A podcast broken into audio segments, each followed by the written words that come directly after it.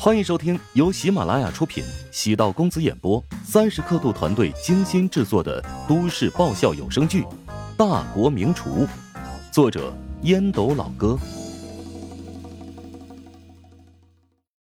第六百零六集。郑欣和苦涩道：“骂出来舒服多了吧？我们活在一个很现实的世界。”想要有收获，必须要放弃一些东西。你妈对我很珍贵，但正大金店是我的责任，我只能选择其中之一呀。说完了吗？永远将责任推卸在别人身上，似乎自己站在道德的最高点。难道你不能诚心诚意的道个歉吗？郑欣和目瞪口呆，望着女儿消失。我愿意向你道歉。不用了，你应该给我妈道歉。我不需要你道歉。没有其他事情，我走了。慢着，我想跟你聊聊钟石的事情。从男人的角度来看，他的城府很深，你跟他在一起，我不太放心呐。何况我多次想要见他，他都不愿意过来，说明。他不诚心跟你在一起啊！钟石，你真的以为他叫钟石吗？他根本就不是我的男朋友，所以你多虑了。放心吧，有我妈作为前车之鉴，我绝对不会在同一个地方摔倒。男人对我而言只是工具而已，就像你对待女人的态度一样。哎呀，他不叫钟石，那叫什么呀？郑星河用手扶额，心态崩了，感觉自己好像被骗了呀。司机在门口等待，安子夏给他打电话：“你先走吧，我打算去转转。”等司机开车离去，安子夏给陶如雪发了条消息：“雪儿，我现在好难受啊。你在哪儿？我来找你。”陶如雪看了，吓了一跳。安子夏将酒店定位发给了陶如雪。半个小时之后，陶如雪从广电大厦赶到酒店，看到了躺在大厅沙发上的安子夏。安子夏揉着醉眼，露出笑容：“你来啦，雪儿，你是我在这个世界上唯一的朋友，答应我，永远不要离开我，好吗？”陶如雪已经不是第一次救安子夏，无奈道：“好好好，我永远不离开你。”你骗人！你背叛了我们的友情！你因为乔治，你跟我越走越远了。说什么疯话呢？见酒店的服务员奇怪的望着自己，陶如雪脸上火辣辣的。安子夏失落的叹了口气：“是啊。”我就是一个疯子。将安子夏弄上车，陶如雪将她送回家中，将她扶到床上，给她脱掉衣服，用热毛巾擦了脸和手，然后才离去。安子夏在梦中说了几句梦话，让陶如雪心情复杂。雪儿，雪儿，你不要离开我，雪儿。乔治。你就是一个超级无敌大混蛋！原来乔治在安子夏的心中这么糟糕吗？连做梦都在诅咒他。看来以后还是尽量避免让安子夏接触乔治，那样可以减少些矛盾。乔治打了电话：“喂，我在楼下等了半个小时，你怎么还没下来？”我提前下班了。安安喝醉了，所以我来送他回家。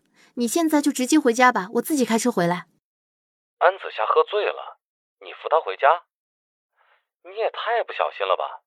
难道你不怕他撒酒疯弄伤你吗？刚才担心他，都忘记这回事了。哎呀，以后再有类似的事情，你打电话给我，我来解决。算了吧，他刚才醉了，说了二十遍“雪儿，别离开我”，说了三十遍“乔治是个大混蛋”。你俩呀，就是仇家。以后我还是尽量让你们少见面吧。陶如雪气不打一处来。乔治摸了摸鼻子，没想到安子夏会这么痛恨我，亏我帮他那么多次，还真是个没良心的女人。下次他再遇到状况，你给我打电话，我不出场，可以让别人处理问题。我和他的事情你就别管了，你赶紧回去吧。我今晚呢想吃油泼面，多放点辣椒。第二天醒来，安子夏给陶如雪打了个电话。谢谢你昨天送我回家，我没说什么奇怪的话吧？说了呀，你说让我别离开你。哦，还有吗？没有啦。你现在好点了没有？宿醉之后喝点纯牛奶会舒服很多。谢谢你关心，你真的是我的守护神。挂断陶如雪的电话，安子夏轻轻的呼了口气。昨晚那顿饭，他是喝了不少，还不至于醉倒。当着陶如雪说了那么多，有酒精的刺激，也有对陶如雪想要表达的情感。自己离不开陶如雪，至于乔治，就是个不折不扣的混蛋。原以为陶如雪会与自己讨论，为什么要骂乔治那么多次，陶如雪避而不谈，也就不好继续围绕这个话题展开了。安子夏冲了个热水澡，化了个特别妖艳的浓妆，换上一套素白的职业装，抵达小区停车场，刚准备上车，从右边冲出一个人影，从后面将他抱住。安子夏惊呼出声：“！给我闭嘴！”男人捂住他的嘴，打算朝另外一个区域停车位移动。安子夏没有还手的余地。几乎要窒息。郑永昌，你给我住手！你疯了吗？你知道自己在做什么吗？安子夏突然大声叫道，身后的男人微微一怔：“你怎么知道是我？”头上戴着帽子，脸上戴着口罩，这样也能被认出来，还真是见鬼了。脖子一松，安子夏大口大口喘息，冷嘲。因为你的身上有一股怪味很臭。你是贱打吗？如果不想现在就死，给我安静一点！郑永昌一拳砸在安子夏的后背，安子夏疼得额头冒出细密的汗珠，忍痛提醒道：“你是疯了吗？你知道自己在做什么吗？你是在绑架？难道你想把牢底坐穿吗？”郑永昌捏着安子夏的下巴。如果不是你，我还是郑家大少爷，现在变成了人人喊打的老鼠，别人眼中的野杂种，一切都是拜你所赐。你毁掉了我的人生。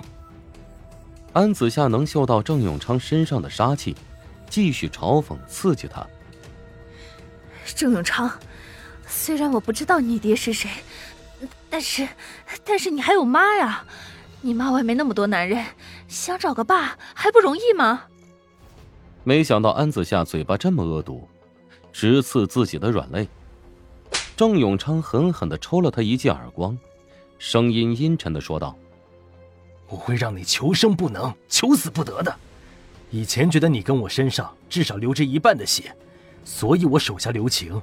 但我如今跟你没有一点血缘关系，杀了你的话，心里也没有负罪感了。”安子夏深呼吸，郑永昌没杀人的胆子，但落到他手里，被控制住，指不定要受到何等羞辱。